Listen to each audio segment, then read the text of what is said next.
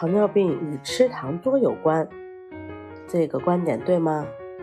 糖尿病冠以“糖”字，常引起人们的误解，认为吃多糖会引起此病。其实，糖尿病主要是因为体内的胰岛素分泌减少或胰岛素抵抗造成血糖调节异常。糖尿病与吃糖多并无明显相关性，但是高脂肪膳食。肥胖与血糖水平和糖尿病患病率密切相关，而富含纤维、植物蛋白的膳食有预防糖尿病的作用。目前认为，高脂肪膳食是导致二型糖尿病的重要环境因素之一。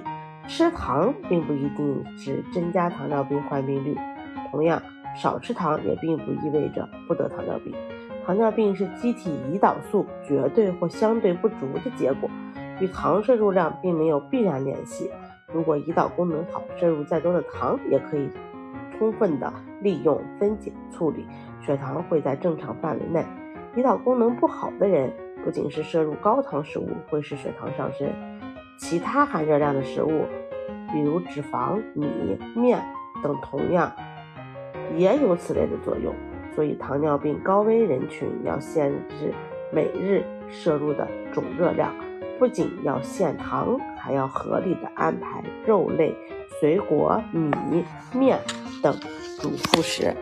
你了解了吗？下期见哟！